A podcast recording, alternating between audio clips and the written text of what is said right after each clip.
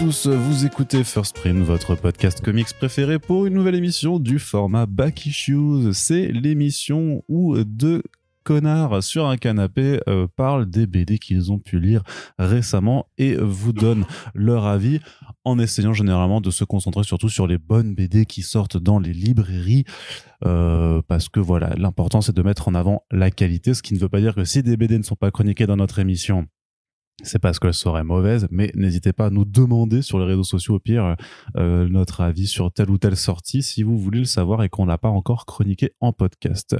On rattrape du retard avec des sorties récentes de ce début d'année 2023 et des sorties un peu plus anciennes, euh, mais parce qu'on avait envie de les mettre en avant, euh, parce que il n'est jamais trop tard justement pour mettre des bons comics en avant. Et bien entendu, je ne fais pas ce podcast tout seul puisqu'il y a il y a ma moitié mon âme sœur avec moi. Corentin, bonjour. Salut, ça va? Ça va très bien et toi? Oui. Je suis pas sur un canapé là. C'est vrai, c'est vrai que la configuration du, studio salon a un petit peu changé. Il faut qu'on revoie le slogan officieux. On aurait dû prendre des photos en fait euh, année après année pour que les gens puissent se rendre compte. Euh.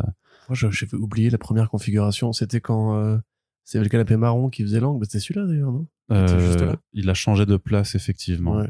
J'aime bien ce canapé. Oui, il est très bien. De grandes choses ont été dites. Beaucoup de choses ont été dites sur ce canapé.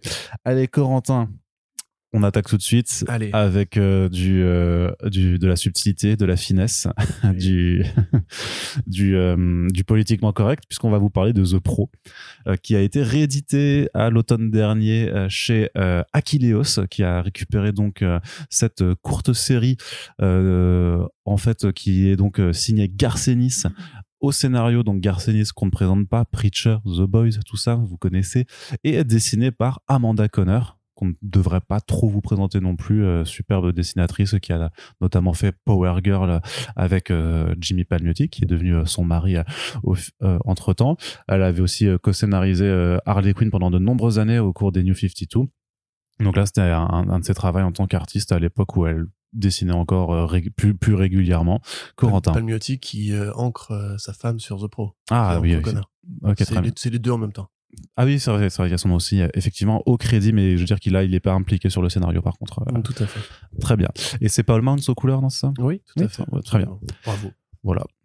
parfois, tu vois, j'ai des, des, souvenirs euh, qui, qui, affluent. Euh, je, je suis pas doué pour, ça, pour savoir ce que je dois faire dans trois jours, mais par contre, euh, parfois, je te retiens un, coloriste sur un titre. Mais bref, de quoi ça parle The Pro Parce que c'est quand même un petit peu particulier, puisqu'on va s'intéresser à une super-héroïne qui est une prostituée également. Tout à fait. Alors, le, le principe de The Pro, en fait, c'est qu'il y a une sorte de, de Watcher, donc dans un monde qui est très inspiré par les super-héros de, de, de, de ces comics.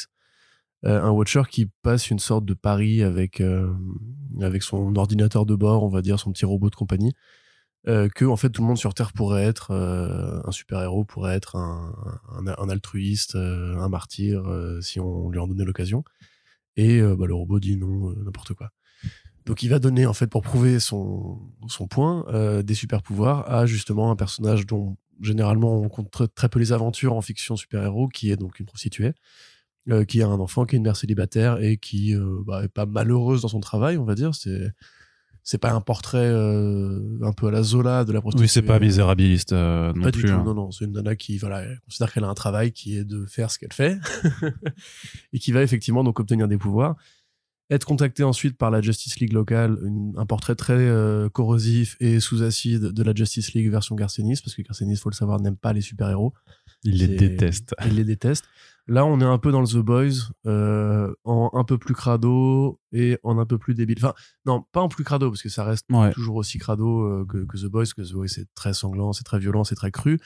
Là, on est plus dans la blague de, de, de pipi. on est dans la blague de bite, on est dans la blague de cul, on est dans la blague de sperme, on est dans la blague euh, vraiment très grasse, qui tâche, qui en fout partout.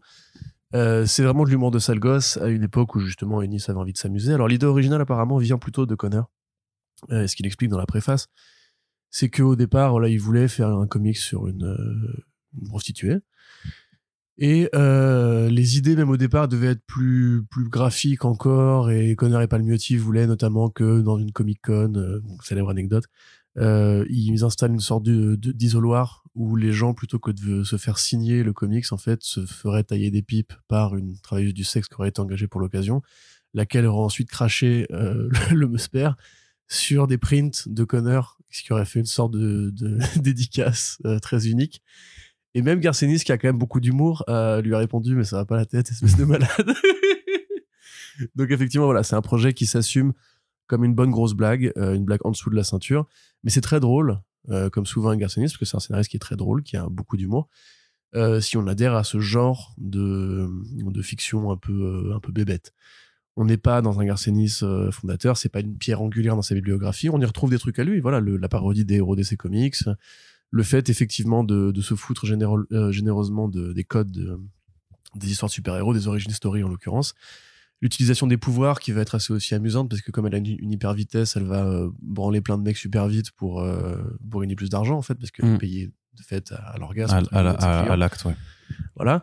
Euh, et finalement, à la fin, quand même une sorte de parabole un peu optimiste sur bah, le, message, le fameux pari que l'alien prend avec son mm. ordinateur de bord, qui effectivement dit bien que les super-héros eux-mêmes ne sont pas proactifs et ne sauvent pas en fait vraiment la vie des gens, mais que une héroïne du quotidien, qui une héroïne, une working class héroïne quelque part, euh, elle a bien conscience des enjeux que peuvent représenter le fait d'avoir ces pouvoirs-là quand le, danger se manifeste.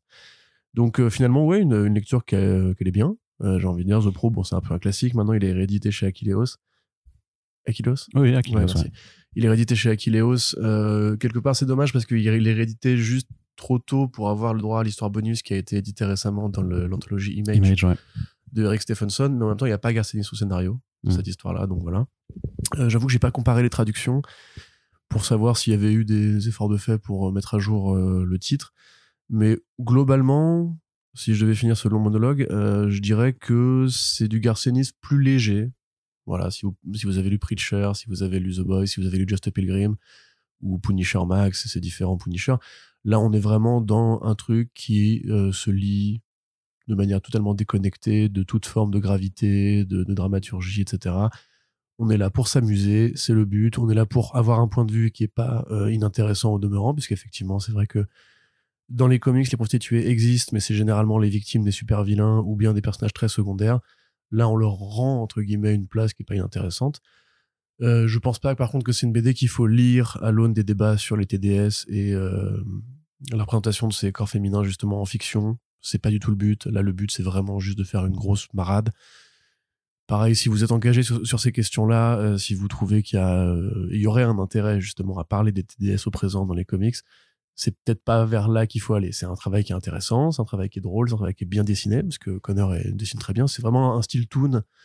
Euh, c'est rigolo d'ailleurs, parce que justement, tu as vraiment cet humour gras et crado avec un style qui, qui fait plus poupie tu vois, ça c'est pas pour dénigrer le trait d'Amanda Connor, qui est une super dessinatrice au demeurant, mais c'est un trait un peu plus euh, qu'on aurait trouvé dans les BD de Mickey Parade ou de Picsou à une époque. Oui, oui, oui. Puis c'est. Euh, anthropomorphe, entre guillemets. Mm, mm, mm, non, non, et puis c'est. Enfin, faut dire aussi que même dans, dans le message ou dans, dans ce que fait Garcenis, c'est qu'il se fout de la gueule, effectivement, des super-héros, mais même aussi euh, par rapport au fait d'avoir justement une héroïne donc qui est une travailleuse du sexe de, de, de prendre à revers aussi l'hypocrisie en fait des éditeurs de comics mainstream vis-à-vis de la sexualité de leur propre héros. Parce que t'as quand même toute une intrigue qui parle aussi de bah, de la sexualité de leur proto Superman et c'est tourné en dérision de façon et justement c'est de montrer en fait mais mais regardez euh, vous faites semblant d'être puritain ou d'avoir justement euh, d'être rangé d'être d'être entre guillemets propre sur vous mais alors qu'en fait c'est tout ça n'est qu'hypocrisie. Donc c'est pour ça aussi qu'ils prennent aussi ce, ce point de vue du personnage. Oui, c'est ça ce qui est plutôt intéressant de la part de Ennis qui avait déjà fait son espèce de cours euh, de cours d'histoire sur l'évolution des comics dans The Boys avec la parabole sur euh, la légende et tout. Mais c'est pas antérieur à The Boys en tant que publication ça? Euh, Je suis pas sûr, très mhm. honnêtement. Il me semble que ça devait être en parallèle de The Boys.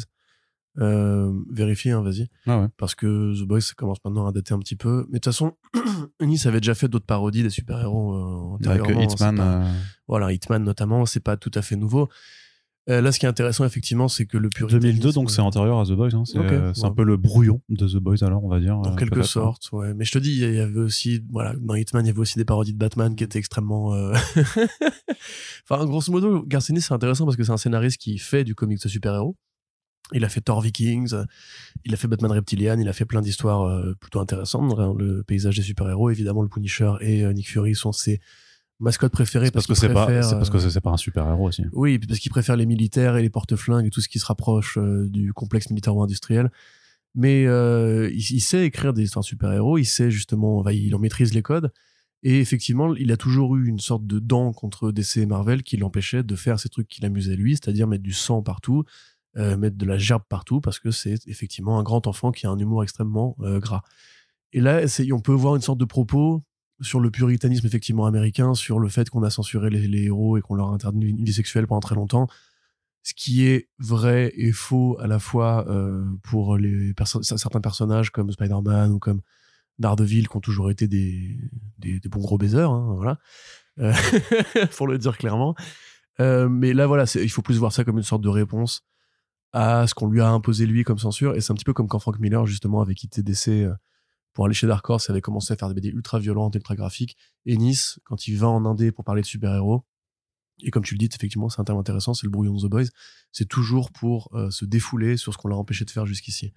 Donc euh, ça participe d'une sorte de grand flot, euh, un grand corpus d'histoire où on peut comprendre du coup mieux pourquoi Garcenis fait moins de super-héros euh, que d'autres grands scénaristes britanniques de sa génération, avec effectivement ce côté plus facilement compréhensible, plus accessible et aussi plus court que justement The Boys ou d'autres histoires. Même Hitman, c'est assez long, hein, c'est 70 numéros dans mon souvenir. Donc là, voilà, une petite lecture très sympathique. alors on en parle c'est une œuvre culte, hein, The, Pro, justement pour son propos et pour euh, la façon dont c'est fait. Elle est passée entre beaucoup de mains. Tout le monde connaît The Pro de nom au moins, et euh, tout le monde voit en quoi c'est effectivement un truc euh, qu'il est bon d'avoir lu pour la culture, entre guillemets. Mmh. Non, mais en plus, c'est super marrant. Enfin, la traduction, elle est, mortelle. Enfin, c'est parce que c'est vraiment aussi, ouais, une, héroïne qui mâche jamais ses mots et qui, bah voilà, si vous voulez, si vous voulez vraiment que voir tous les super héros de la justice qui se font traiter de grosses merdes à tout bout de champ, mais avec un, en plus un, langage vraiment très fourni, quoi. C'est, c'est là en plus que la traduction française est super cool, euh, dans le sens où en fait elle permet de se rappeler pourquoi en fait on a une langue si riche dans le, dans le dans la sémantique ordurière, quoi. C'est trop, mais c'est c'est c'est ça mourir. Enfin voilà, faut aimer ce genre de truc. Mais je trouve que c'est vraiment, à, enfin moi je me suis marré vraiment. Euh, à gorge déployée comme, on, dit tu vois c'est pas juste hum, comme ça c'est non vraiment tu, tu te marres bien quoi tu vois tu c'est oh, oh, oh. c'est ça ouais, avec mon rire de hyène là tu vois. Donc euh, non non c'est vraiment moi je trouve ça ultra marrant. Et puis ouais même si je trouve que même si tout le monde connaît alors je me rappelle plus de quand de quand datait la précédente édition mais c'était quand même un bouquin qui était devenu euh, difficilement trouvable. Et je trouve que c'est super cool que Aquilios ait pu la ramener. Effectivement c'est vrai que à six mois après, ils auraient peut-être pu intégrer l'histoire inédite euh, pour, enfin la toute nouvelle histoire qui était qui est parue dans Image, mais là, dans, en, l'occurrence, tu as, une seconde histoire aussi qui est intégrée à la fin de l'album qui est un petit un petit supplément euh, en plus. Et euh, non non franchement euh, en termes de enfin voilà. Effectivement on peut dire juste ouais si vous appréciez pas l'humour d'Ennis c'est pas pour vous quoi. Mais en vrai quand tu prends vraiment dans dans ce défouloir en fait d'un gars qui a juste envie de faire de la satire de, de super héros et prendre à revers beaucoup de clichés même qu'on peut avoir en fait sur sur les travailleurs du sexe en fait parce que bah clairement il est pas enfin il a bah, il la montre pas de façon misérabiliste euh, justement. Et puis à la fin en fait elle est mieux limite. Elle est, elle est mieux que justement des, des gens censés incarner une forme de, de supériorité euh, morale ou je sais pas quoi. Donc euh, non non c'est vraiment super intéressant. Je trouve que en, l'espace de pas énormément de pages aussi parce que c'est pas très long hein, c'est moins de 100 pages. 72 pages. Ouais. Et mais c'est je trouve que ça dit plein de choses en fait. Tu peux tu peux y aller juste pour la grosse blague et rire comme si t'allais voir un, un, spectacle de, de Bigard ou plutôt d'Emeric Lompré tu vois à la limite pour pour le pour l'humour parce que Bigard c'est quand même pas très marrant au final, alors que Lompré il est super drôle. Euh, ou Pierre-Emmanuel Barré, tu vois, c'est un peu ce genre d'humour très corrosif, très méchant. C'est plus Pierre-Emmanuel Barré. Ouais.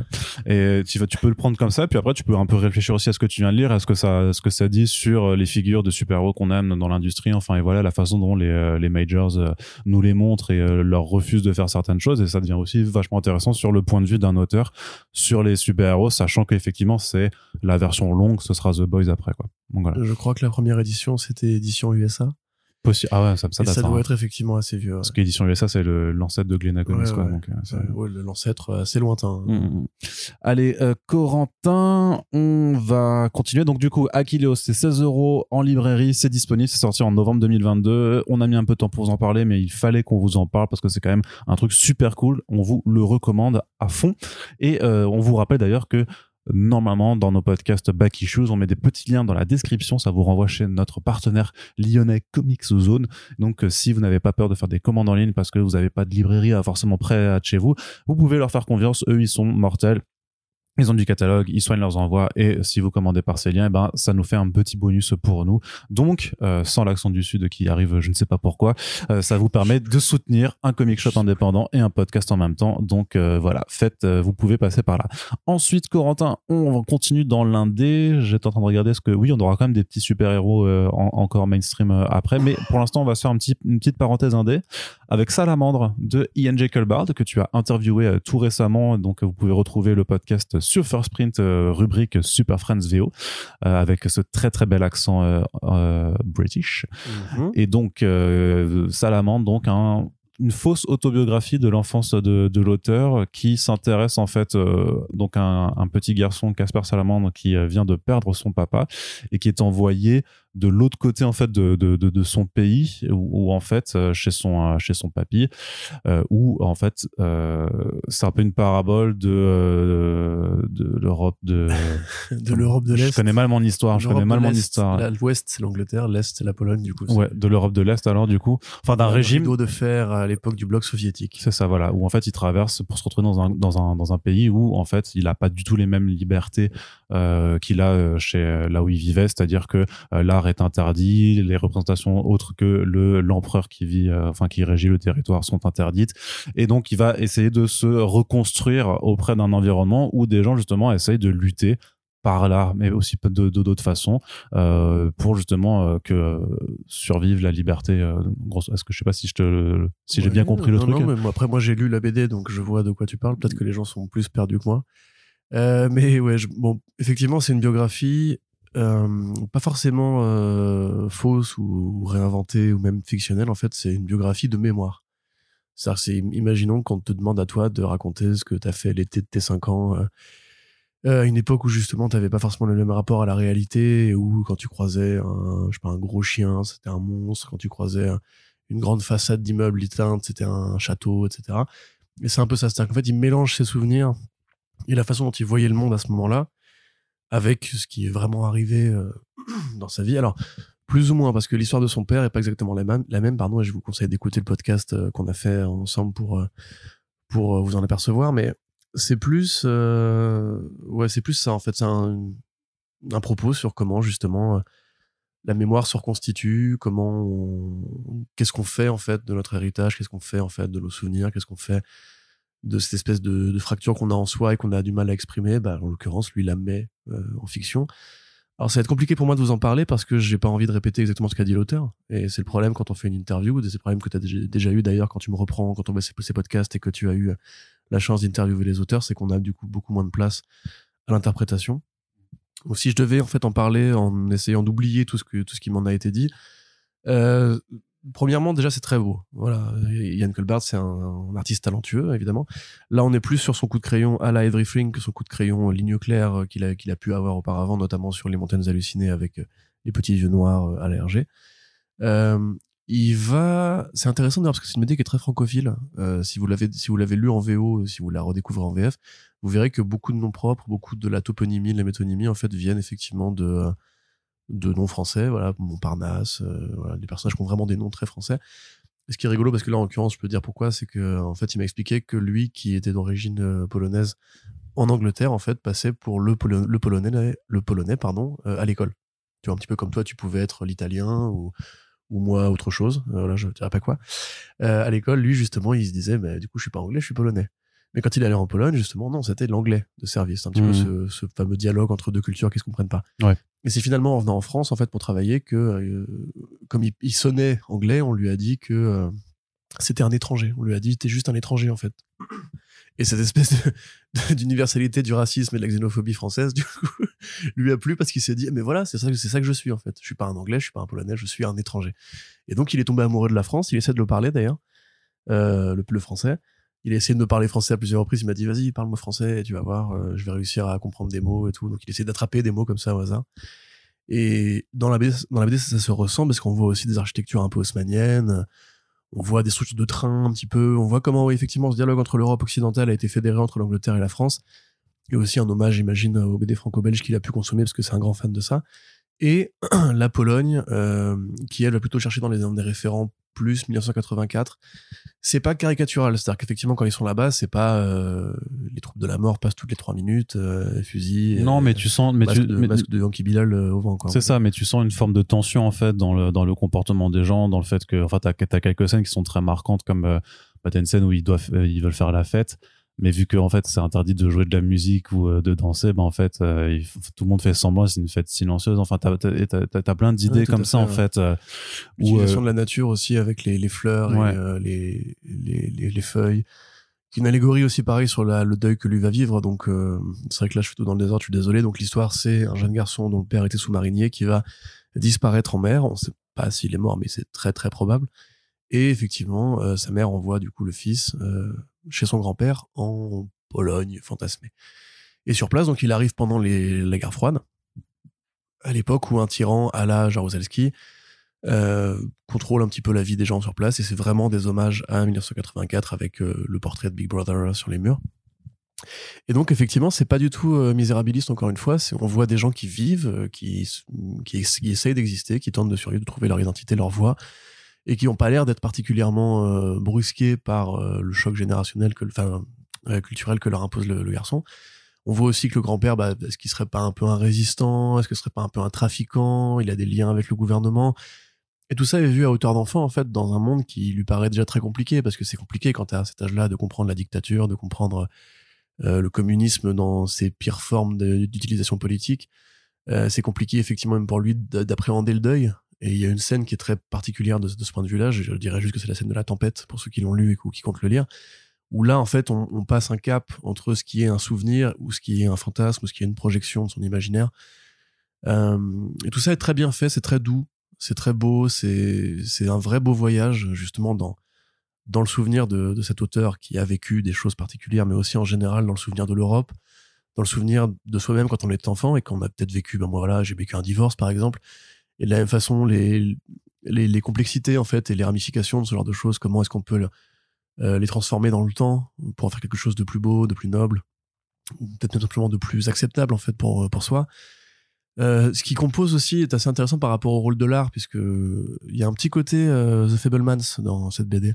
C'est-à-dire qu'un petit peu comme euh, Spielberg dans The Fablemans tient sa famille à distance et les drames familiales qu'il est en train de vivre à distance par le prisme du cinéma qu'il découvre adolescent, là on a justement un jeune homme qui est déjà passionné par le dessin et qui commence déjà à Oui, griffouiller c'est vrai. ouais. les aventures de son père quand il est en classe euh, et qui plus tard va rencontrer une artiste qui sera un petit peu comme la scène de Fablemans avec le tonton qui va lui dire il y a que l'art qui sais que tu parles à quelqu'un qui ne l'a pas encore vu, donc. oui mais il y a euh, des gens qui l'ont vu oui. je ne parle pas qu'à toi hein, il y a des gens qui ont du son dans leurs oreilles là c'est vrai, c'est vrai. Euh, donc si vous avez vu cette scène là donc il y a une scène où l'oncle de Spielberg enfin de Fablemans lui dit euh, que l'art va le détruire et que c'est pourtant ça qu'il va devoir faire il va devoir en fait renoncer à sa famille pour devenir un artiste alors c'est dit différemment mais euh, il y a ça aussi dans Salamandre. Et c'est pas anodin puisqu'en fait euh, déjà Kelbart est un grand fan de Steven Spielberg il le cite encore une fois dans le podcast et il dit même qu'il a compris des choses en revoyant une vieille interview de, Spielberg où je ne sais plus quel acteur interviewait Spielberg et lui dit vous avez remarqué quand même que votre père était mathématicien et votre mère musicienne et dans euh, Rencontre du troisième type en fait comment est-ce qu'il communique avec les extraterrestres par l'interprétation de signaux musicaux en formule mathématique et que Spielberg en fait avait jamais percuté ce truc là Mm. et alors euh, Culbard explique que lui c'est pareil. C'est quand il a commencé à terminer euh, Salamandre qu'il a réalisé en fait que euh, il y avait quelque chose dans son rapport à soi et à son histoire en fait qu'il a compris en faisant le bouquin. Il a compris son père en faisant le bouquin. Il était chercher le souvenir de son père. Une figure qui lui a toujours un peu échappé. Et en la remettant un peu dans l'ordre il a finalement en fait euh, exorcisé un truc très personnel. Donc ça se rapproche vraiment de ces- ces- cette niche d'œuvres que sont les les œuvres thérapeutico-biographiques euh, de grands auteurs, comme peut l'être aussi euh, le film de James Gray, euh, Armageddon Time, ou Licorice, Pizza, Licorice Pizza de, Paul Thomas Anderson. Arnaud qui fait des gestes, moi je n'ai pas vu ces films. Donc après ça peut être, c'est passionnant au-delà de si on connaît ou si on apprécie l'œuvre du gars. Il faut apprécier Ian Culbert que c'est un immense dessinateur, c'est un très grand nom de la, de la scène comics actuelle pour Wild's End, pour Les Montagnes Hallucinées, euh, pour tout ce qu'il a fait en général. Je vais éviter de citer quelques tomes en particulier parce que je sais qu'il y en a qui nous écoutent et qui veulent que je cite certains tomes particuliers, je ne les dirai pas. Mais Everything évidemment aussi, bien sûr. Euh, et là, c'est vraiment au niveau des couleurs, au niveau de la narration, au niveau de l'usage des dialogues, la séquentialité. C'est très riche, c'est très dense, c'est très épais, c'est très écorché vif aussi. je serais intéressé d'avoir toi justement Arnaud qui a, vécu une situation de deuil justement ton avis là-dessus parce que moi évidemment ça me parle moins mais je pense que si c'est votre cas aussi c'est l'une de ces histoires qui permettent de, reconstruire un petit peu parce qu'elle remet en ordre justement l'apprentissage de ce qu'elle deuil euh, sur un plan très humain, très enfantin aussi, et très doux. Tu vois, c'est il y a une allégorie par rapport au passage des saisons, tu vois, où la nature refleurit à la fin. Et comme la, la colorisation, tu vois, par exemple, commence par des thèmes un peu plus ternes, et à la fin, l'album est très chaud au niveau des couleurs, parce que justement, bah, tu comprends que proche de son grand-père et de ces gens qui vivent des vies euh, très dures, il a réalisé quelque chose, en fait, et donc il s'est reconstruit en acceptant peu à peu l'idée que son père n'était plus là, mais qu'il serait toujours encore là avec lui, au fond de lui et tout. Euh, donc c'est vraiment un super album. Très honnêtement, euh, c'est un des trucs que 404 a sorti de meilleur. Euh, moi, j'étais très content de faire l'interview de, de du coup, mais là, je parle tout seul, je m'aperçois, et je ne t'ai pas demandé ton avis, Arnaud, sur, sur, sur, sur ce tome. Donc Arnaud, qu'est-ce que tu as pensé de, de Salamandre? Ah, De la merde. Hein. non, pas du tout. Non, non, c'est effectivement c'est très bien.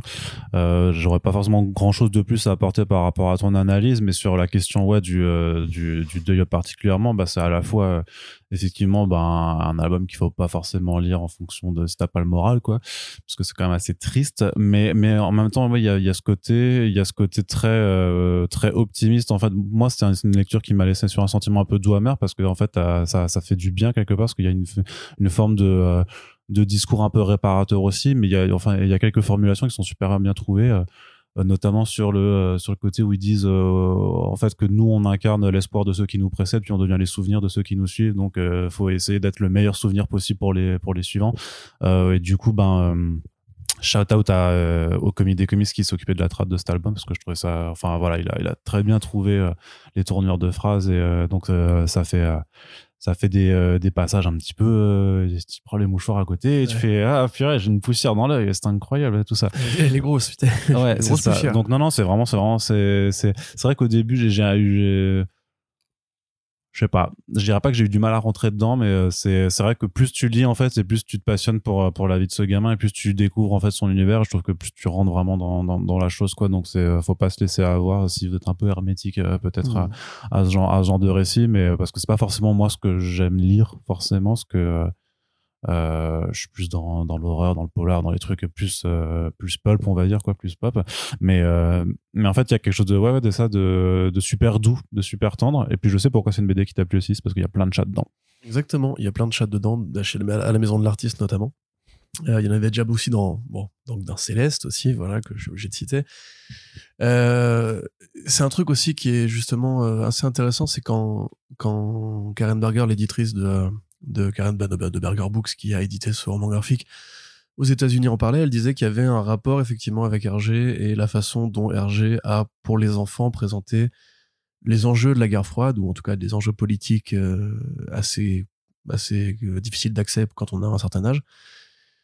Et que ce tome-là c'était un petit peu justement une sorte de prolongation des aventures de Tintin euh, au pays des soviets ce genre de choses et en fait, on peut voir que pourquoi elle a dit ça, parce que donc on voit effectivement, on lui parle de la perspective d'un enfant sur euh, une dictature euh, communiste ou soviétique. Et il y a pareil un discours sur euh, ce que les nazis ont fait pendant la guerre en confisquant ou en détruisant des, tableaux. Un peu ce côté Monuments Men, tu vois, où justement il y a une sorte d'intrigue parallèle où un, homme essaie de sauvegarder les tableaux qui ont été perdus par le pays pendant l'invasion des nazis. Alors on dit pas les nazis, hein, parce qu'on n'a pas le droit de dire les nazis, mais on va dire un autre terme. Euh, et ce rapport justement à, la professeure d'art et ce rapport à cet enfant aussi, c'est pareil, une sorte de passage générationnel sur l'idée que l'art est une sorte de donnée commune à l'humanité, qu'elle est importante pour notre histoire, qu'elle est importante pour justement pareil garder la connaissance et garder la mémoire en fait des civilisations, des, humains et, et, des souvenirs. Euh, donc il y a pas mal de niveaux d'épaisseur que vous pouvez aller choper si justement vous n'êtes pas forcément comme Arnaud dans euh, la lecture biographique, on va dire. Mais euh, pour moi, non, c'est un vrai petit coup de cœur et je pense que ça parlerait mieux euh, à un public européen dans le sens où justement, déjà, c'est quand même un album qui est très euh, francophile, comme je l'ai dit. Il y a vraiment même à un moment donné, tu sais, quand les deux les deux flics sonnent à la porte de la daronne pour lui Dupont dire. Dupont et Dupont. Et eh ben, je lui ai demandé, je lui ai dit, est-ce que c'est un hommage à, Dupont et Dupont? Et il m'a dit, bah en fait, consciemment non, parce que en fait, il avait juste envie d'avoir de, deux personnages qui se répondent pour pas en fait avoir un seul flic qui donne voilà, madame, votre mari a disparu en mer, euh, c'est c'est l'archuma. du coup, il a voulu écrire deux personnages qui, dont les, les répliques se chevaucheraient pour en fait rendre la, nouvelle plus plus insaisissable en mode quoi mais qu'est-ce que vous voulez dire etc et en fait les deux flics se coupant la parole rendent le truc. Et après en fait en micro il me fait mais effectivement en fait en le relisant je me suis dit merde c'est vraiment Dupont et Dupont donc voilà je, je, pense qu'il y a vraiment en fait des morceaux que vous pouvez retrouver si vous aimez justement la BD franco-belge.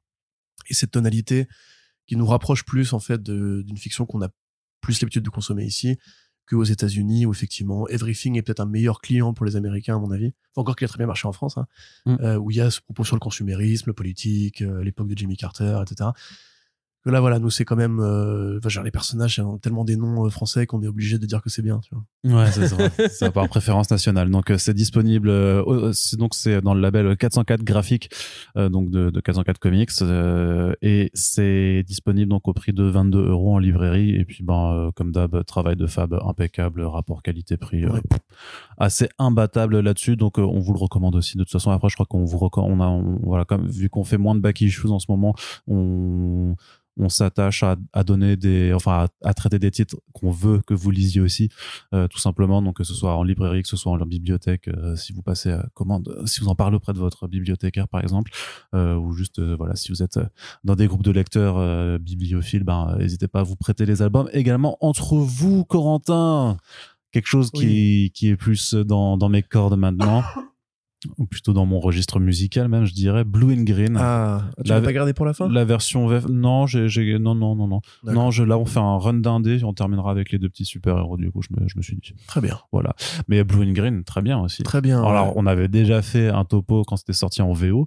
Euh, c'était il y a longtemps, mine de rien. Donc, on va pas forcément refaire tout, euh, tout le le parce qu'on avait déjà dit à l'époque que c'était, c'était excellent. Euh, mais là, c'est la VF qui est sortie en ce début d'année chez iComics. Peut-être que ça n'a pas été euh, vu beaucoup. Je sais pas si euh, le, timing, le timing était bon ou pas pour sortir un, album juste avant Angoulême. Je sais pas si, mais en tout cas voilà, c'est euh, donc Ramvé au scénario qui a déjà fait The Savage Shores qui est aussi édité chez Icomics, qui était un très gros succès euh, pour du comics indépendant, euh, qui nous fait là donc un, un roman graphique. Euh, donc c'est sorti directement en graphic novel chez Image Comics et c'est dessiné par Anand RK, qui est donc le pseudonyme de de Dave McKean en fait. C'est tout simplement, c'est il se cache comme ça sous un autre nom. Une mise en couleur par John Person. Et John Person, ouais. Voilà, qui parce que les deux sont vraiment cruciaux en l'occurrence.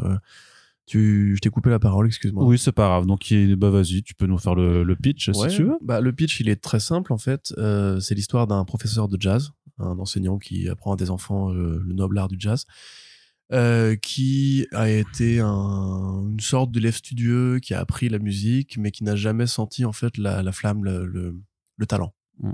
Il s'est toujours dit, oui, je peux être bon, mais je ne serai jamais exceptionnel. Je n'ai pas l'appropriation justement des morceaux comme peuvent l'avoir des vrais virtuoses. Donc il a arrêté, il s'est dit, bah, je vais faire autre chose. Il est devenu journaliste euh, pour euh, couvrir un petit peu l'actualité du jazz. Il est devenu professeur de jazz et en fait un jour, sa, mère meurt, ce qui l'amène à revenir à la maison familiale. Suite à l'enterrement de celle-ci, euh, en fouillant un peu dans, ses, dans son bureau, il trouve des photographies et étant enfin connaisseur de jazz, il reconnaît tout le monde sauf une personne. donc il se demande qui est cette personne sur la photo et va commencer une sorte d'enquête qui va aller assez loin. Euh, c'est un voyage personnel en fait, dans déjà dans l'histoire du jazz, parce que Blue and Green c'est le nom d'un morceau de Miles Davis. Ramvé explique que justement ce morceau a été souvent réinterprété, mais que chaque fois qu'il a été réinterprété, tout le monde s'est mis d'accord pour dire que ça n'avait pas la, la, majesté et la qualité de l'œuvre originale, euh, et qu'en fait chacune de ces réinterprétations était hantée par le souvenir de Miles Davis. Ce qui est aussi un peu le cas ici, parce qu'on est quand même dans effectivement une histoire d'épouvante, on va dire quelque part mais d'épouvante indicible. C'est c'est pas euh, c'est pas de l'horreur avec euh, avec des zombies, c'est pas de l'horreur avec un monstre, etc.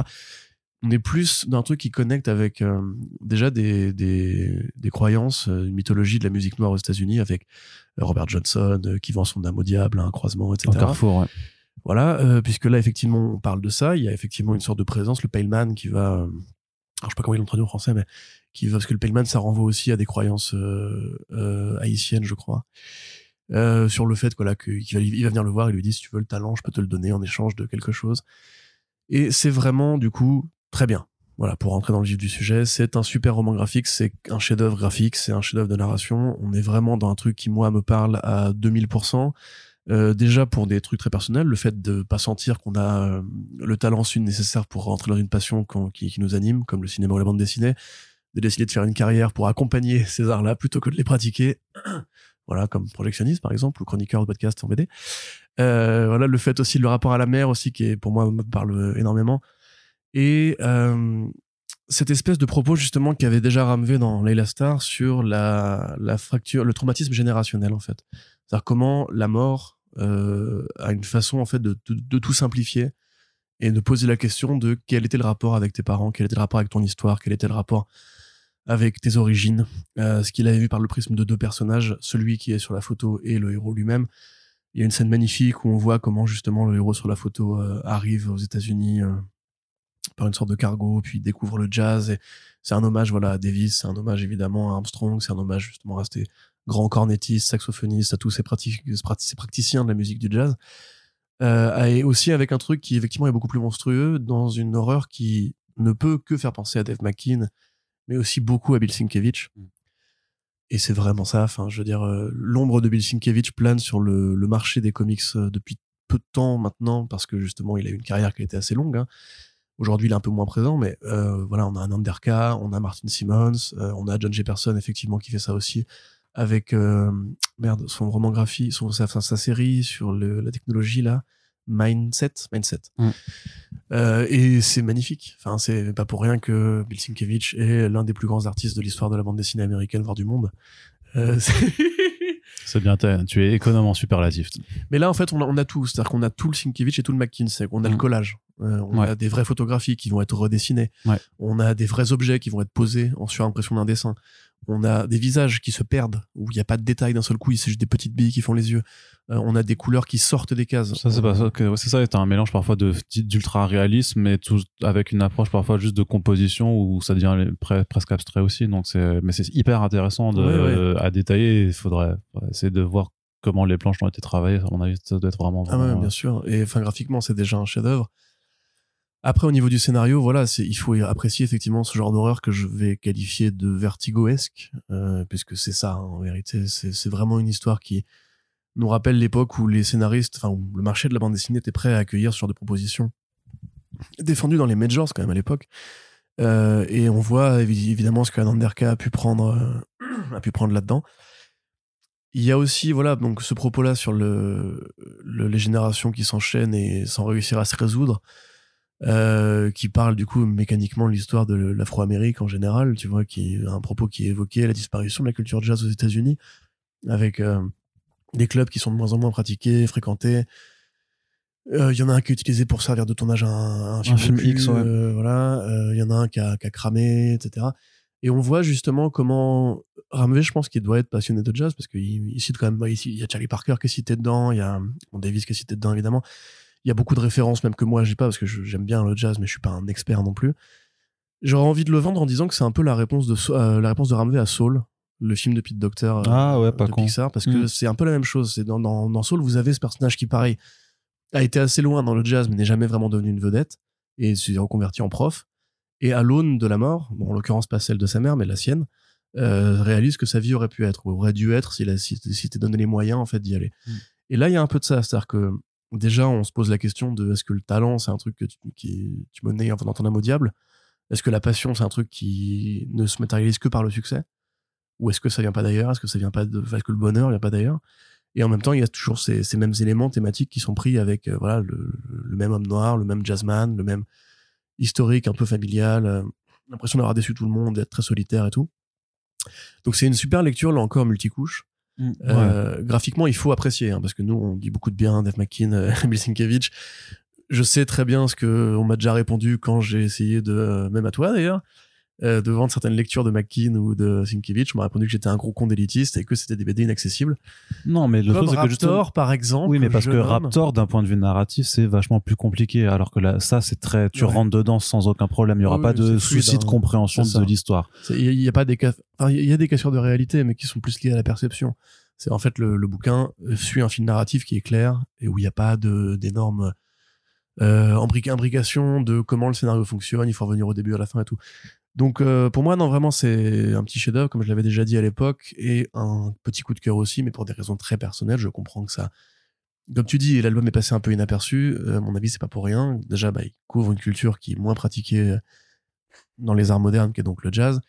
c'est de l'horreur euh, elevated, atmosphérique, on va dire. Euh, donc c'est pas une horreur que tu peux vendre aussi facilement qu'un Access on the Lake où euh, les idées sont quand même plus simples. Mais c'est une, une, super BD. Hein. Il faut lire Access on the Lake, il faut lire euh, Department of Truth, mais là on est vraiment sur une horreur qui a plus à voir avec le cinéma un peu alternatif des années 90 où justement on autorisait plus des voix comme Cronenberg ou des mecs comme ça à poser des idées qui pouvaient dérouter. Et l'esthétique, justement, je pense, parlera aussi beaucoup aux fans de Cronenberg, euh, ou plutôt même aux fans des, des Hellblazer, on va dire, de la très bonne période, ou aux fans du Sandman aussi. Euh, parce que c'est vraiment ces éléments-là, en fait, sur le, la place de l'individu comme objet d'étude, un peu le, voilà, le cinéma du character study, vu par le prisme d'une histoire d'horreur qui va aller chercher assez loin pour révéler quelque chose. C'est une histoire de la révélation par l'horreur. Et c'est la révélation de la place de l'individu dans son historique familial, dans euh, la pratique du, la pratique d'une passion, etc. Donc c'est c'est bien. Voilà, si je devais euh, conclure, c'est bien. Lisez ça et ne lisez pas non plus que les trucs euh, avec des gens qui ont des slibards, qui, qui volent dans le ciel. Non, effectivement. Donc Blue and Green, c'est sorti chez iComics euh, au prix de 24,95€ et euh, bah, comme les deux autres albums, on vous le recommande. Je voulais dire, c'est pas une émission où on va vous dire euh, ne lisez pas ça, puisque ben. C'est pas non plus une émission où tu vas beaucoup parler du coup. Non, effectivement, mais en même, temps, en même temps, vu que tu dis, ouais, ouais, mais vu que tu dis tout j'ai envie de dire qu'est-ce que je vais apporter qu'est-ce que je vais apporter plus à la discussion? Donc non c'est c'est faire des blagues? Non, bah justement pas. Les vedettes. Pas euh, aujourd'hui. Bateau, tout ça. Très bonne blague, ça, la dernière fois. Oui, c'est vrai. Hein. Oui, je me rappelle. J'ai le podcast et j'étais encore euh, un peu évanoui. un peu con, un peu con euh, comment on dit, concerné? Non. Consterné. Consterné, voilà. j'étais concerné aussi, mais j'étais consterné. C'est ça. Allez, on continue dans l'indé avec le premier tome de Newburn, série de Chip Zdarsky, dessiné par Jacob Phillips. Ouais. Ouais, ouais. Là aussi, je vais te laisser parler parce que du coup, moi, j'en ai, parlé avec l'auteur, donc forcément, j'ai aussi un regard qui est différent. Oui, bah, j'ai traduit ce qu'a dit l'auteur dessus, donc.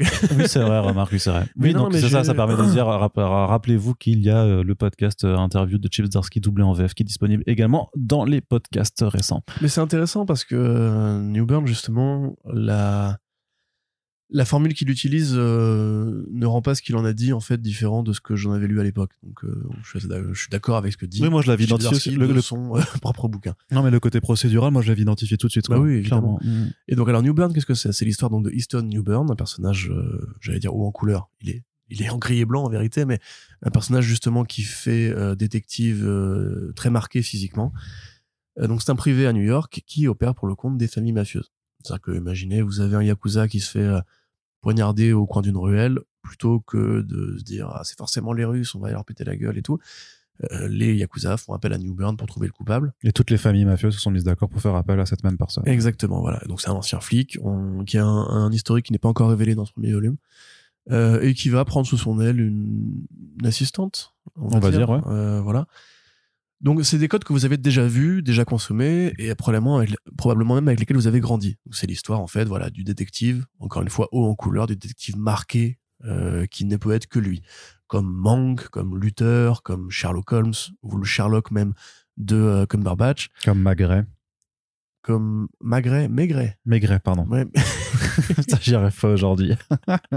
commissaire. T'imagines bah, C'est un poulet en même temps. ouais, ouais, c'est ça. Donc. il résout ses enquêtes en bouffant du magret, voilà. donc voilà, vous voyez un peu le, le portrait d'histoire que c'est en fait. C'est on, on, va juste raconter des histoires de, de flics, de polars, d'enquêtes, de, de, détectives privés, etc. Ce qui compte, c'est que le, le, héros a de la personnalité, du charisme, du coffre, et qu'il sorte bien euh, du, du, champ. On a l'impression effectivement que ce personnage-là est très important, comme Maigret effectivement euh, sous Gabin par exemple comme euh, Idris Elba avec Luther, il faut qu'il ait des caractéristiques physiques très identifiées, il faut qu'il ait un style vestimentaire, une, façon de parler, de présenter les choses. Et là-dessus, l'exercice, bah comme euh, Reckless aussi, tu vois, quelque part. Ouais. Là-dessus, l'exercice est très réussi. Effectivement, euh, Newburn, il en impose. Il a, il a un charisme, il a un coffre, il a un regard euh, perçant, et c'est intéressant de voir comment dessine Jacob Phillips parce que au départ, quand on voit ça de loin, on se dit, bah oui, c'est du Sean Phillips en plus léger, avec un peu plus de, de, de grains, on va dire, et mm. des rondeurs un peu plus approximatives. Bon, tu ressens l'affiliation quand Exactement. Et quand tu avances, en fait, tu retrouves aussi un petit peu de David Ara, en fait. C'est ces petites billes qui servent Dieu, c'est ce contour assez réaliste dans les morphologies, cette économie des traits qui, en fait, fait tout super, bien passer, et surtout dans, les plans un peu plus éloignés, et le minimalisme, encore une fois, qui est très utile. c'est vraiment très beau. Jacob Phillips, moi, se révèle bien avec cet album-là, mieux que sur Texas Blood, qui était un bon album graphiquement, mais on, sent plus le coloriste, je trouve, dans Texas Blood que dans, dans New Burn. Alors là, les couleurs sont superbes et il fait la patine de couleurs à la Criminal. C'est-à-dire, c'est les nappes. C'est pas des aplats. C'est des nappes qui enveloppent les personnages ou alors les décadrent bien.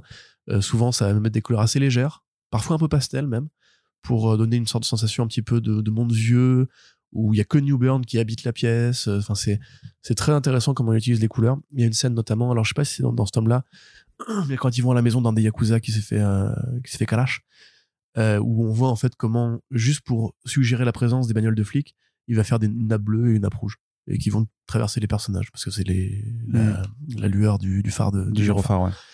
Ouais. donc c'est très beau, c'est très beau, c'est beau déjà, c'est bien. Euh, il y a des très bonnes idées et effectivement au niveau de l'utilisation des personnages pour qu'on reconnaisse bien parce que comme il est un style minimaliste tu pourrais se dire qu'il va faire les mêmes gueules à tout le monde mais New Burn vraiment est toujours euh, immédiatement reconnaissable. Il parle par son dessin. C'est à dire qu'en fait tu, tu, comprends immédiatement qui il est comment il se comporte par son dessin. Et c'est vraiment bien foutu de ce point de vue là donc les histoires euh, c'est du procès du rôle comme tu l'as dit. Et encore une fois à la Sherlock à la Luther etc une enquête par numéro. C'est ça. Le problème c'est que enfin le problème L'avantage et le problème, c'est que euh, il a peu de place. Parce que c'est 24 pages un numéro et qu'en plus il faut qu'il mette du contexte. Donc il y a ce qu'on appelle le Emily's Journal où en fait euh, son assistante raconte des éléments d'exposition et de contexte via une sorte de journal intime. Ce qui permet aussi au lecteur de s'identifier à ce justement le lecteur est mis à la place d'Emily justement et va découvre le personnage de Newburn et l'univers qu'il habite en même temps que, que voilà, le lecteur. Qui est aussi voilà très facile. Hein. C'est Watson, c'est les assistants de ouais, etc. Voilà. c'est c'est très, euh, c'est très bien foutu, c'est très bien ficelé. Mais comme donc il a pas de place, il fait un truc qui est génial à mon sens, c'est il va à l'économie. C'est qu'en fait, le premier numéro, si vous le lisez, je mets au défi, sautez une case et dites-moi si vous arrivez encore à suivre le dialogue. C'est que vraiment, la moindre case est rentable, la moindre bulle de dialogue est rentable. Tout est fait pour l'efficacité. Et Newburn, c'est un mec qui, comme il n'a pas le temps, euh, il va toujours à l'essentiel. Et justement, on n'a pas ce côté euh, euh, comme peut on peut l'avoir dans les séries, le côté le gras, le, le, gras dans le dialogue, l'inutile, les, les, chutes de dialogue, on va dire. Là, c'est juste non, tout doit être vraiment carré, rentable, rythmé, pour qu'on puisse faire tenir une petite enquête dans un, dans un petit numéro. Alors, le problème, c'est que du coup, il y a un défaut, c'est que parfois l'enquête est frustrante. Parce qu'on veut plus de contexte, parce qu'on veut plus de vivant, parce qu'on veut plus d'inutile. Et parfois, ça a l'air d'être résolu un petit peu trop rapidement. Et voilà, et des fois, tu dis, wow, je, là, t'as sauté un, un bout, là, quand même, parce que mm celle avec le, le, russe, euh, par exemple, euh, enfin, celle avec la mafia russe, par exemple. Me dis, mais comment t'as capté Enfin, et après, en fait, ça, ça se résout dans, dans le dialogue. Il n'y a, pas une faute euh, narrative, mais en fait, c'est un côté frustrant de se dire est-ce qu'un roman graphique entier sur une longue enquête de New Burn serait pas aussi un format intéressant à pousser? Alors, plus tard, justement, après ce tome-là, il commencera les, les, histoires en plusieurs numéros.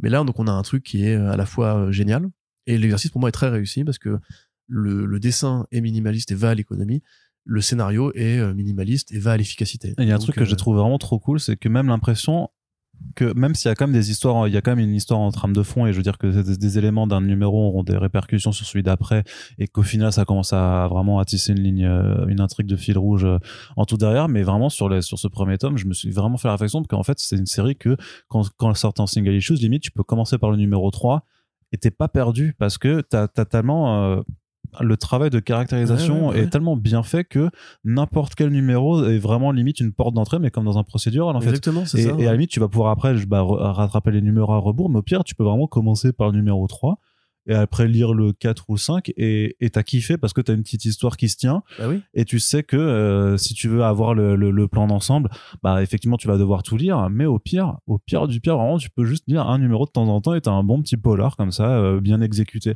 Et je trouve des que c'est euh, des, séries télé qui ont fait leur preuve. Je veux dire la raison pour laquelle ce que tu décris en fait est valable c'est parce que justement lui il dit je me suis inspiré alors évidemment de Criminal de Pro Baker et de, NCIS mais ça, j'ai envie de dire que c'est tellement criant que j'ai même pas besoin de le souligner. Vous lisez l'album si vous êtes fan de Criminal.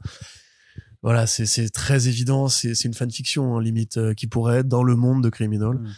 Euh, mais voilà, les codes de séries télé dont tu parles, euh, comme, je disais, voilà, il s'est beaucoup inspiré par les formats télévision. C'est fait pour que justement, pour les mecs normaux de la grande époque où il n'y avait pas les replays, en fait, tu pouvais découvrir une série parce qu'un collègue t'en a parlé à la machine à café le week-end dernier. T'en es l'épisode 6, bah tu rentres dedans et hop, tu dis ah bah manque, il est sympa, il est un peu queer, quirky et tout. Et voilà, ça, réplique effectivement les qualités de ce format-là. Sauf qu'en comics, je trouve qu'il y a quand même une, élégance et euh, parce que t'as, as le découpage aussi, tu vois, qui, mm. parce que les montages de séries télé de, de Polar, c'est souvent assez plan-plan, au sens propre. Alors que là, il y a quand même une façon de crafter euh, la BD pour que justement on fasse tenir un truc qui normalement devrait durer 40 minutes de, de polar avec euh, tout ce qu'on connaît des éléments comme ça. Tu vois, le flic qui va à la machine à café, pareil, euh, qui réfléchit en faisant les pas dans son bureau, qui fait 40 entrevues avec différents personnages. Là, il faut que ça tienne un truc qui est très condensé. Et donc, le, craft est vraiment super intéressant. Ça me rappelle beaucoup ce qu'avait fait Warren Ellis avec Moon Knight. où à l'époque on avait un numéro, une histoire, un concept. Oui, c'est vrai. Et il fallait pareil que ce soit ultra efficace. On avait un Moon Knight qui prenait, qui perdait pas de temps du tout qui allait pareil à l'efficacité, à la baston, à l'enquête, à machin. Et là, il y a un peu ce côté-là. C'est un peu un truc exercice de style et ça se double un, élément que je trouve assez intéressant.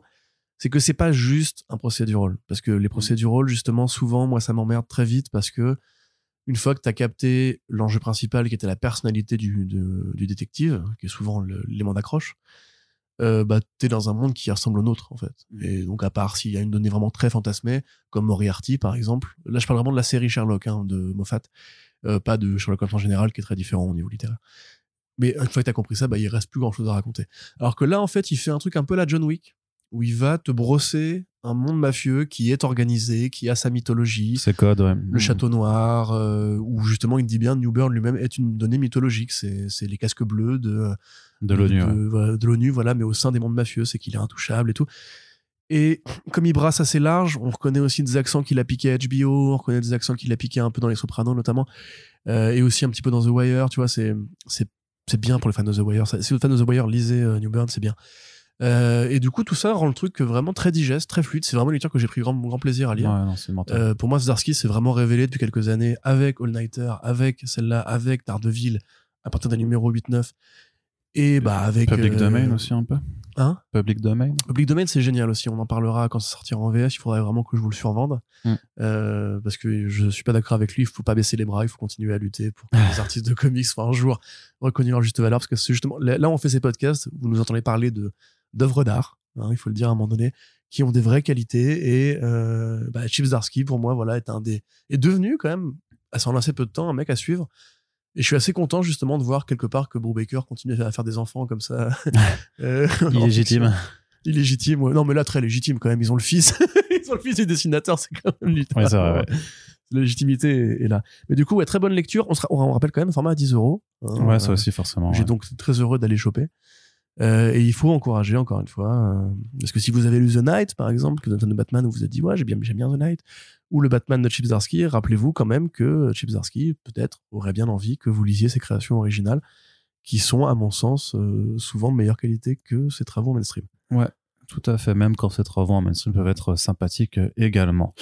et d'ailleurs, sur ce, sur ce truc, moi, je vous recommande vachement plus non, j'allais dire, je vous recommande plus Batman Dark City que son The Night, même si au final j'ai bien aimé les deux, mais je sais que toi t'as pas du tout aimé The Night. pas du tout. Ouais. Euh, en parler. Si ouais, l'occasion d'en débat dans un, dans un prochain numéro. Corentin, on passe maintenant du côté, on a deux petits récits de super-héros à aborder. Euh, Le premier, c'est le sympathique Ant-Man de, euh, de Halloween et euh, Ben Reilly. Euh, Tom Rainey. Tom Rainey. Tom Rainey, pardon. Parce que Ben Reilly, c'est Spider. tu sais quoi? Je suis fatigué, voilà. Après Magret, euh... ouais, ouais, alors, c'est Ben Reilly qui est sorti de la réalité pour. C'est vraiment le, le, podcast de n'importe du n'importe quoi. Pardon, donc Tom Rainey. Est-ce qu'il y a Tom Rainey aussi? Tom Rainey. Il y a Tom Reilly et Tom Rainey. Ouais, donc c'est Tom Reilly, pardon, et Ron Garney, qui avait déjà fait d'ailleurs une mini-série sur euh, la chose. Euh, de mémoire. Donc il y a un style, un style de dessin très vintage, on va dire, assez, euh, assez golden age, si, si je puis dire. Donc Ant-Man fourmiversaire, Qu'est-ce que ça raconte, Corentin? Euh...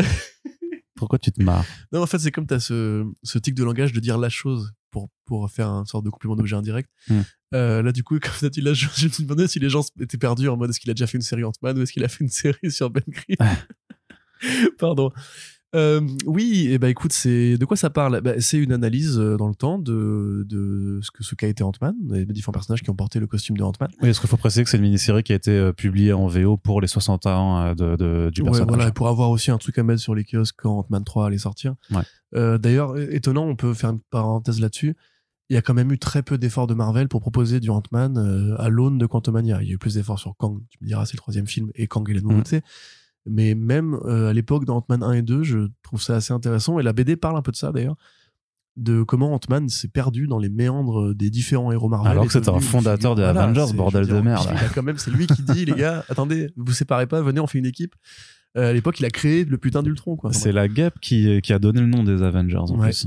Donc là, bon, bah, justement, on parle un peu de ça, du côté, c'est quoi Ant-Man pour le lecteur moderne qui pourrait éventuellement être perdu par rapport à cette question. Euh, et ben Ant-Man, c'est plein de choses. C'est Ant-Man, d'abord, c'est euh, un mec qui parle aux fourmis, ça c'est l'élément fédérateur de la BD. Mais surtout, c'est Hank Pym, le scientifique qui crée euh, cette armure et ses pouvoirs dans les années 60, dans Tales to Astonish.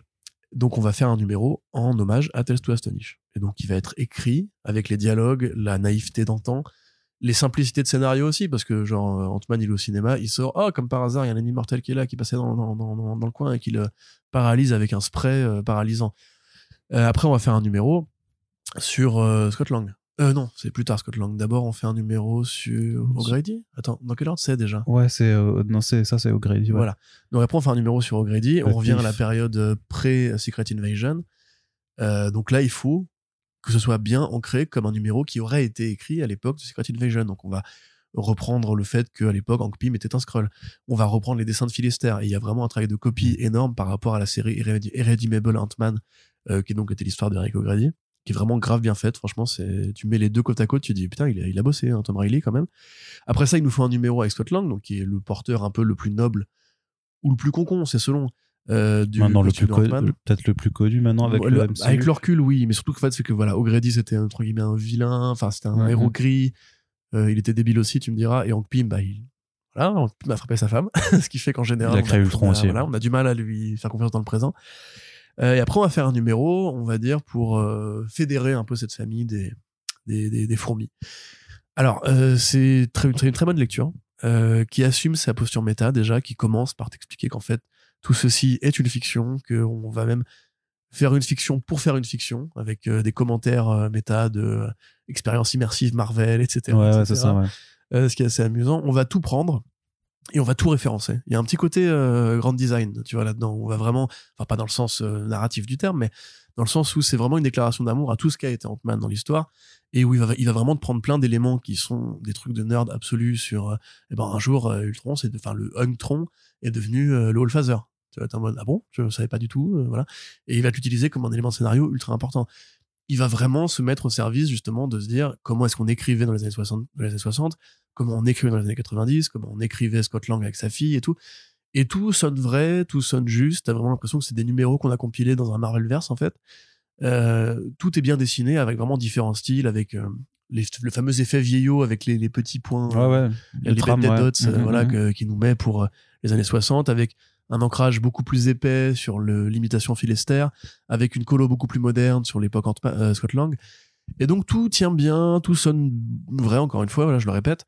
Euh, tout est bien articulé. Euh, ça pose en fait même la question de pourquoi Ant-Man est devenu un personnage aussi, aussi éclaté, puisque dans la vérité des choses, il a l'air plutôt intéressant, tu vois, mm.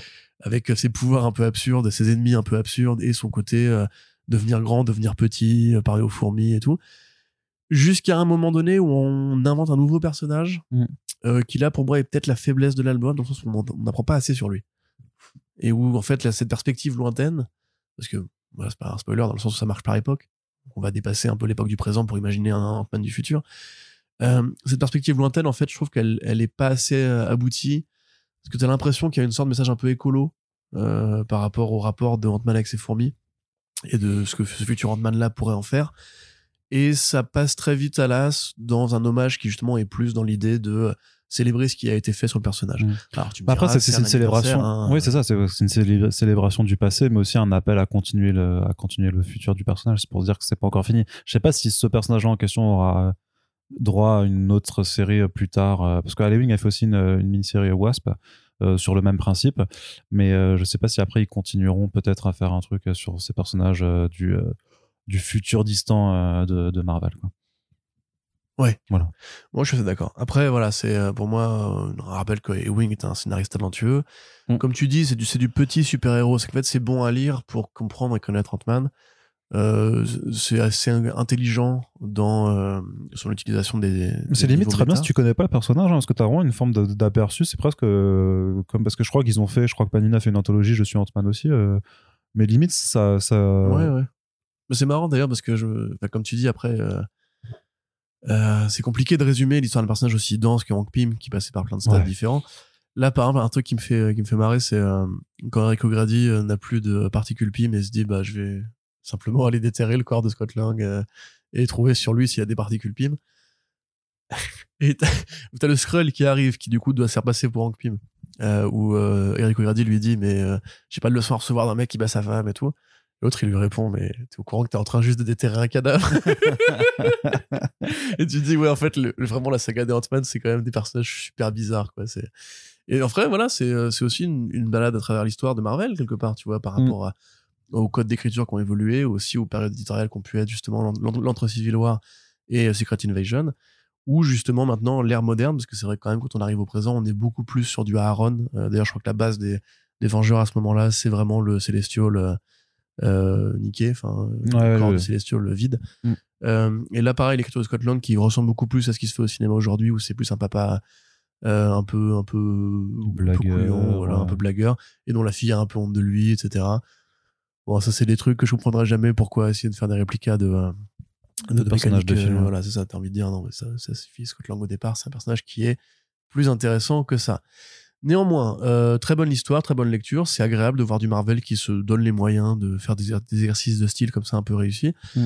Euh, c'est agréable de voir continuer, enfin, que Ewing continue justement à produire général, régulièrement des très bonnes histoires, souvent assez originales. Et là, effectivement, c'est une approche à laquelle on, ne s'attendait pas. Mm. Euh, et moi, comme justement les grandes designs, je trouve ça assez intéressant Marvel n'oublie pas son histoire, tu vois, que que le modernisme ne sacrifie pas au fait qu'ils ont une continuité, qu'ils ont différentes façons de penser la narration, même le dessin de comics qui sont perdus en route, hein, en vérité, parce que même Phil on dessine plus comme lui, ce qui était un peu le mainstream à l'époque, aujourd'hui dans le présent.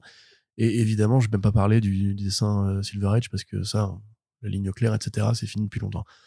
Donc euh, voilà, on conseille, si vous aimez Ant-Man, si vous voulez découvrir Ant-Man, effectivement, et si vous avez euh, envie de lire un truc un peu meilleur que ce que propose Marvel Studios. Ouais, c'est ça. Et puis euh, même que ce que propose Marvel dans beaucoup des, séries modernes, en fait. Parce que là, c'est voilà, en plus, pareil, il y aura pas mille tomes à suivre. C'est une histoire qui se tient très bien, donc c'est que quatre numéros, mais ça se tient vraiment parfaitement euh, là-dedans. Ça te donne un bon aperçu de ce que sont ces personnages, de ce qu'ils peuvent représenter.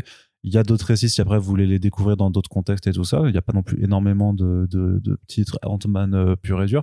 Mais justement, je trouve que ça fait vraiment le, le taf de dire, de rendre hommage, de préparer un peu le futur et de te dire en fait voilà ce que ça peut être une aventure de Ant-Man euh, bien bien foutue et euh, donc euh, un tome qui voilà qui alors que t'as pas besoin de lire 75 numéros de, de Spider-Man par Nick Spencer pour pour savoir ce que c'est une mauvaise histoire de Spider-Man tu vois tu comprends ça au bout de, de, quelques numéros rapidement. Mais là, c'est bien le. Moi, je l'ai compris très vite. Hein. ça.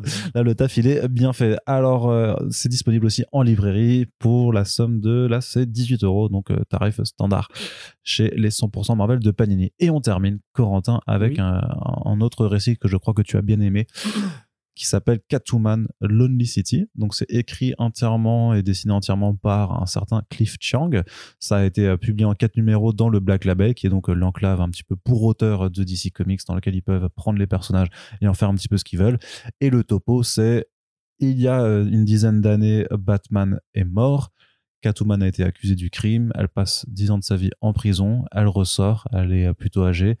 Euh, elle reconnaît plus trop une Gotham City qui est devenue un petit peu la, proie ben, de d'un Harvey Dent euh, qui est passé de maire euh, totalitaire, on, va dire. Et donc elle décide de reprendre du service quand même parce que avant de mourir, Bruce Wayne lui a dit un mot. Elle essaie de comprendre qu'est-ce qu'il a voulu dire par là, qu'est-ce que c'était. Et donc elle va vu que la Batcave est plus accessible, vu que maintenant Gotham c'est devenu ultra sécuritaire, elle va monter une équipe pour réaliser, on va dire, un peu le, le dernier casse, ou en tout cas essayer de, de, faire un casse en reprenant donc des vieux camarades de Gotham City, Killer Croc, Edward Enigma, mais aussi des personnages euh, plus, plus nouveaux. Corentin, c'est l'anti-Dark Knight Returns en fait. Malgré la proposition euh, de base avec une Selina Kyle plus âgée dans la tonalité, c'est en fait quelque chose qui est vachement plus positif, plus lumineux. Et moi, je, moi, si j'étais euh, un connard d'une école de marketing, c'est comme ça que je mettrais le bandeau euh, sur le bouquin où je dirais que c'est euh, l'anti Dark Knight Returns de Catwoman. je m'attendais pas à cette formulation. on pourra, on, en revient tout à l'heure. J'aurai des réponses à t'apporter. Alors, ce qui est intéressant dans cette BD, c'est que déjà effectivement, elle a, elle est très belle. Cliff Chiang est un très grand nom du dessin et c'est vrai que comme il est un peu plus rare depuis quelques années, on a un peu tendance à l'oublier, mais Cliff Chiang est un immense nom du dessin. Il a fait Paper Girls, il a fait Wonder Woman, et c'est toujours agréable de lire des BD de Cliff Chiang. Donc c'est très beau, c'est très coloré. Euh, c'est là-dessus effectivement un anti-Miller parce que c'est pas du tout une version pessimiste de Gotham. C'est une Gotham en fait qui s'enfonce, qui s'enfonce dans un autre problème que la, le délabrement urbain. C'est l'inverse, c'est la gentrification. Mm. C'est qu'en fait donc Harvey Dent est devenu maire et euh, dans les années 80 en fait quand DKR est sorti, bon il y avait eu effectivement les crashs pétroliers, il y avait eu la méfiance des Américains envers leur politique après Nixon, etc. Mais il y avait surtout un décalage de plus en plus grand entre les puissants, Wall Street, euh, Hollywood, euh, et tout ça, et puis les politiciens évidemment, et la grande bourgeoisie, la grande aristocratie, on va dire, euh, des milliardaires britanniques, américains. Et à côté de ça, bah, des quartiers qui étaient au moins des, gangs, avec le crack, avec tout ce machin-là. Et donc, quand Miller écrit La Gotham du futur, lui, il écrit un truc qui, effrayait les gens à cette époque-là, c'est-à-dire l'idée qu'un jour, le futur, bah, les policiers seraient, débordés et que bah, les, rues finiraient par être prises d'assaut et que tout le monde allait risquer sa vie juste en allant chercher, du pain. Là, dans le présent, on a compris que ça n'arriverait pas, ça. Parce que, euh, déjà, la police se modernise. Euh, et que, en fait, on n'arrêtera jamais de mettre des ronds euh, pour la sécurité. À tel point que, justement, quand Harvey Dent devient maire, il fait ce que font tous les maires dystopiques de Gotham City, c'est-à-dire qu'il met des bad cops. C'est un truc qui est, voilà, c'est vieux comme le monde, même même, même, même Sean Murphy, qui est euh, plutôt pas forcément un mec de gauche, est d'accord avec ça. C'est les bad cops, c'est dangereux. Faut pas, il faut pas faire les bad cops. Euh, et ce qu'il fait, c'est que bah, il gentrifie les quartiers. Donc là, on arrive, euh, Catwoman qui, rentre, qui sort de prison, elle va acheter un café. Le café coûte 18 balles. Voilà. Et tu peux payer en bitcoin, enfin en G-coins. Après, euh, on s'aperçoit que bah, il, il, commence à détruire les quartiers historiques où vivent les communautés qui n'ont pas les moyens, enfin, de profiter de la gentrification, les communautés qui sont pas de la bonne classe moyenne, la tranche supérieure de la classe moyenne, donc les apprentis bourgeois, on va dire, qui eux bah, sont d'accord avec l'idée qu'il faut des flics partout parce que quelque part ça les rassure. Euh, quelque part, c'est ça la philosophie ultime euh, d'une société euh, capitaliste, c'est-à-dire beaucoup de flics dans les rues, pas de crime, pas de délinquance et des gens qui gagnent bien leur vie, donc ils ne sont pas inquiétés par la présence de la police. Sauf que là, on voit bien qu'il y a des quartiers noirs, qu'il y a des quartiers où justement bah, des personnes n'ont pas les moyens de se reloger, euh, ils n'ont pas forcément envie de se reloger ou de quitter la maison quatre jours était la leur. Et ça parle de ça, en fait, un petit peu Catwoman Honesty. C'est-à-dire qu'en fait, le futur n'est plus une donnée euh, inquiétante du point de vue, en fait, où les pauvres vont finir par se bouffer entre eux, mais plutôt du point de vue où le système ne leur laissera plus aucune place. Et où Gotham City va devenir, en fait, un peu comme Paris, euh, une ville où il sera compliqué de se loger, de se nourrir, voilà, où l'inflation galopante, blablabla. Voilà. Donc ça, ça, ça c'est pour la partie politique. Pour la partie euh, narrative, donc on est dans un le registre des héros usés. Euh, un peu comme Rogues justement de Josh Williamson, c'est assez amusant de se dire que les deux tombent euh, très peu de temps euh, à très peu de temps d'intervalle. Ouais. après c'est une tradition qui a aussi été engendrée par Miller et il y a différents en plus standards dans les Old Man, tu vois, c'est que souvent justement à l'époque de Miller, on imaginait effectivement le futur comme un truc cyberpunk à la Blade Runner où voilà les, les, SDF, les gangsters, etc. se tireraient sur la gueule, ou bien les Old Man à la Mark Millar qui viennent tirer sur Mad Max. Mais on a rarement eu justement, ça commence à arriver en fait, un propos social là-dessus. Et les rogues, c'est ça. C'est les rogues, en fait, c'est un propos sur la réinsertion. Ça, tu sors de prison, c'est mm. compliqué de, se, retrouver du travail et tout. On a oublié d'en parler d'ailleurs en VF, je suis très déçu. Mais il faudra qu'on le fasse. Il y a aussi Suicide Squad Blaze qui est sorti là en termes de Black Label. Il y a vraiment eu des très bonnes sorties ces derniers temps. Black Label, c'est vraiment c'est l'arche de Noé des bons comics euh, en ce moment. Mm. Euh, face à la déliquescence du mainstream. Mais donc oui, voilà, c'est ces deux histoires qui effectivement cadrent sur les mêmes thèmes, c'est-à-dire grosso modo, comment est-ce qu'on peut imaginer une dystopie qui soit pertinente dans le présent, dans le monde où tout le monde a un smartphone et où les IA tapent à la porte, bah, on va simplement revenir à la vraie définition de la, science-fiction, c'est-à-dire, enfin la science-fiction dystopique, c'est-à-dire euh, comment est-ce que en fait le monde pourrait commencer à devenir plus injuste et plus dangereux et plus problématique, bah, simplement bah, en laissant euh, en laissant les politiciens actuels faire leur travail. Donc ça c'est vraiment génial déjà. Euh, moi j'adore ce mouvement, cette espèce de nouveau mouvement de science-fiction dystopique où on va parler des vrais problèmes sociaux. Et je suis ravi que Cliff Chiang, qui ne savais pas être un si bon scénariste, ait trouvé son tempo là-dedans. Donc encore une fois, c'est le trope des héros usés. On a beaucoup de références au passé, encore une fois. Euh, beaucoup de flashbacks, euh, beaucoup de, de blagues méta sur justement ce, ce qu'a pu être Gotham City. On a un Riddler, par exemple, qui est un ancien alcoolique, euh, qui a fait le programme en 12 étapes euh, des alcooliques anonymes, qui a arrêté la cocaïne et qui a eu un enfant. Voilà, ça c'est déjà très beau, c'est très doux. La façon dont c'est fait, c'est très tendre aussi envers, euh, ce héros un peu compliqué à manœuvrer, qui a été le Riddler.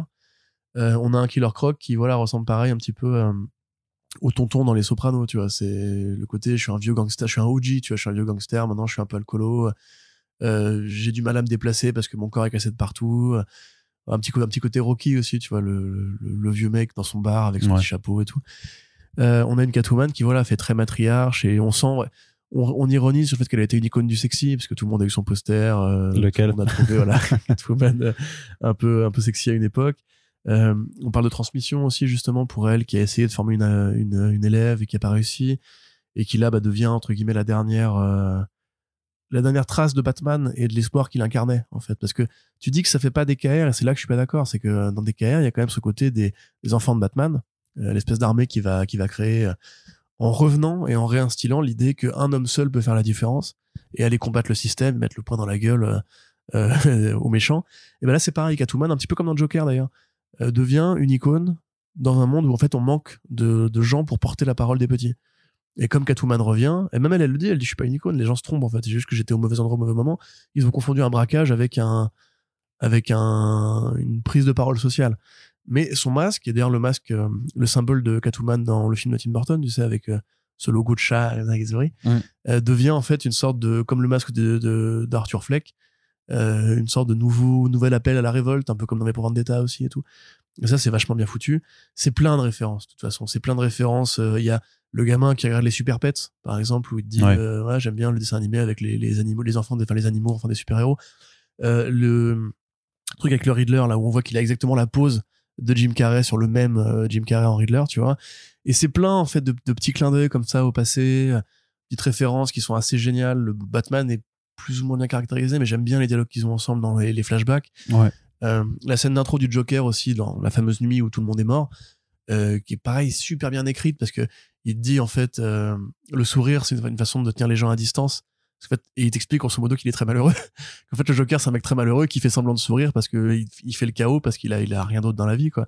Et il y a plein comme ça de petites bonnes idées que tu peux choper à droite à gauche euh, Jason Blood aussi qui est très bien utilisé ça fait toujours plaisir de retrouver le petit Etrigan euh, il y a aussi ouais pareil Poison Ivy qui devient une sorte de Che Guevara éco-terroriste en Amérique du Sud enfin voilà c'est c'est plein de super trucs c'est plein de petits détails que tu peux attraper.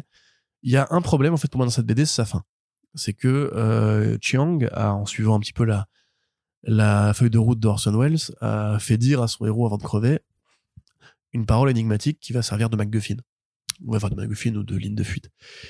Euh, D'ailleurs, Arnaud, toi qui as vu Citizen Kane, t'as reconnu les références, évidemment. Bien sûr, bien, sûr. évidemment. Donc là, il dit son rosebud à lui, qui est Orpheus. Alors c'est allégorique, et en plus on t'explique l'allégorie. C'est le Riddler t'explique l'allégorie de Orphée, de Eurydice. Mm. Euh, voilà, les fameuses allégories sur le deuil, encore une fois, on en revient. C'est un peu le thème fédérateur de ce podcast. C'est ça, ouais. Euh, euh, et le problème, c'est du coup, tu t'attends à quelque chose. Soit tu t'attends à ce que ce soit laissé en blanc et qu'en fait on ne sache jamais ce que c'était et que tu te dis que c'était un grand plan de Batman qu'il avait en dernier cours. Soit tu te dis, euh, bah forcément la révélation, vu qu'elle est présentée dès le début, va être importante. Et en fait, ce qui sort de cette révélation, je peux pas vous le spoiler évidemment, mais euh, c'est raté. Pour moi, c'est raté. Il y a un truc qui clique pas. Il y a un truc qui dit non, Batman n'aurait pas fait ça, dit ça. Ni ce Batman-là, ni un autre Batman, en fait. Ah, moi, je trouve que c'était pas, pas idiot. Hein. Bah, ça résout rien. Euh, ça, bah, ça, bah, ça, oui, ça ouvre pas une perspective que Catwoman n'avait pas sur Batman avant. Donc il y a un tiens, il y a un truc. Non, mais ça lui confirme un truc qu'elle se disait depuis toujours, quoi, qui, qui est un peu, qui est un peu triste en, en tant que tel, mais qui moi me paraît assez euh, logique et même pragmatique sur en fait ce, ce, ce qu'est Batman et ce que ce que ferait ce, ce Batman. Ça aurait pu être fait. différemment, en plus, ça ramène un truc euh, un peu surnaturel dans une histoire qui n'a pas besoin, qui était déjà très ancrée dans la réalité. Bah, t'as quand même un killer croc, quoi, donc bon. Oui, mais justement, qui est ultra euh, terre à terre, tu vois. Ouais, ouais, mais. Il est trop bien avec son. Il est trop bien avec sa grosse bedaine et tout. Enfin, vraiment, c'est le meilleur. Et justement, ça me, en plus, particulièrement après le Batman, enfin, le Batman de Tom King, où on a commencé, ça y est, à poser une question différente. Est-ce que, en fait, Batman et Catwoman, c'était pas vraiment le truc qu'il fallait faire pour, euh, pour en terminer avec le côté Batman solitaire et tout? Alors, on peut ne pas être d'accord, on peut ne pas aimer la, la, Batman, la, Batman, la Batman Catwoman de Tom King d'ailleurs. Mais euh, là, pour moi, ça, ça, ça ne résonne pas. Et la fin, pareil, paraît précipité. C'est que les numéros 1, 2, 3 couvrent un spectre assez large. Ou même, tu vois, tu dis un casse, il y a plusieurs casses, hein, en fait, en vérité, dans cette, oui, cette oui. histoire-là. Euh, alors que le dernier numéro est très concentré. C'est quasiment que le dernier casse, justement, et qui a un rythme un peu plan-plan, parce que c'est beaucoup, on, on crapahute dans un endroit et, Il y a des dialogues qui se retrouvent un peu moins. Puis avec un épilogue qui était presque bizarre en fait, où tu t'attends, enfin quand tu vois que ça continue, tu dis ah bon, mais je pensais que ce serait fini. Ouais, bah oui, et, et en fait, t'as as une petite euh, couche supplémentaire, enfin qui est pas euh, désagréable du tout, hein, mais euh, qui m'a, qui moi m'a surpris. Moi aussi, ouais. Mais après, sinon, pendant les trois quarts de l'album, ça reste vraiment exceptionnel. Enfin, non, c'est vraiment, c'est bon, c'est bon. Euh, non, pour moi, c'est mieux que bon. C'est vraiment, c'est sincère, c'est authentique, c'est honnête, c'est bien fait. C'est plus de 200 pages de Cliff euh, Chiang euh, sur l'univers de, de Gotham City. On est vraiment sur une très très bonne lecture. C'est si vous aimez Catwoman, si vous avez déjà lu les Darwin Cook et les Tim Sale, il faut lire ça. C'est pour moi, il n'y a pas de débat à avoir. ce que je voudrais rajouter, si juste par rapport à à ce truc Batman Catwoman, c'est il y a aussi une présence de euh, Batgirl et euh, de Batman où on peut trouver ça comment dirais-je un peu un peu léger. On aimerait en avoir plus justement sur euh, qu'est-ce qui s'est passé avec Batgirl qu'est-ce que mm. c'est quoi son combat c'est quoi ses convictions etc parce que du coup ça nous ramène le, débat politique à l'arrière-plan où tu te dis en fait que Harvey Dent c'est juste un enfoiré. Après tu peux dire qu'un politicien de droite est juste un enfoiré hein. t'as le droit. C'est pas obligation mais t'as le droit. Sauf que là du coup il nous manquerait pareil une grande scène de débat justement un peu plus millerienne où on aurait la place justement de la société. Sachant qu'il euh, reprend la narration par les télés de ah oui, oui bah, gavé dommage. voilà. Mais du coup, très très bonne lecture en tout cas. Euh, faisons un podcast Black Label. Hein. c'est le mec qui propose des idées de podcast dont on n'a jamais le temps de les réaliser. Mais là, on a quasiment tout lu. C'est fait, c'est bon. C'est vite en plus. On avait déjà fait un podcast sur le Black Label en plus il y a quelques années. Mais mettons-le à jour. C'était au, au, début quoi. Moi ça c'est. Qu'est-ce que c'est devenu depuis? Euh, Qui est d'ailleurs je crois disponible sur Comics Blog. Hein, C'était pas encore First Print. Bref, Corentin donc ça c'est aussi disponible en librairie. En plus euh, la couverture elle est magnifique avec le petit effet vernis sélectif là. Il est très très très beau. Et donc ça coûte 21 euh, euros chez Urban Comics. Donc voilà du super héros et de l'indé de qualité dans ce podcast Back Issue. C'est que des lectures qu'on vous recommande et que voilà à la, auxquelles on vous conseille d'accéder euh, euh, bah, que ce soit en librairie ou en bibliothèque, euh, de la façon que vous pouvez. Et en tout cas, on espère que ça vous a plu. On reviendra, promis, hein, on, revient plus rapidement avec d'autres back issues pour vous parler euh, d'autres BD qu'on a lus parce qu'il y en a plein qui sont bien cette année. Je trouve quand même qu'en France, il y aura quand même de très très bons titres à, découvrir chaque mois.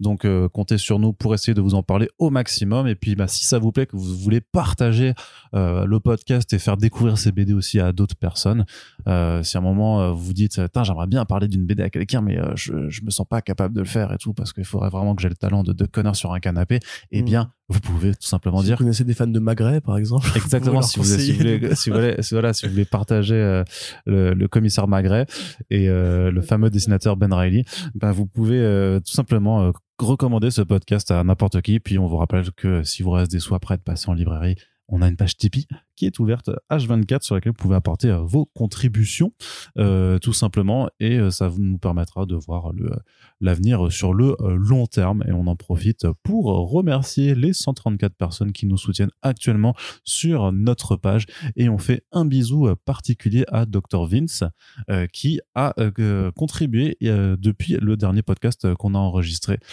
donc merci à toi d'être revenu nous soutenir. Merci. Et on vous souhaite une très bonne journée ou soirée en fonction de l'heure à laquelle vous nous écoutez. Puis on vous dit à très bientôt pour la suite de nos podcasts. Salut Salut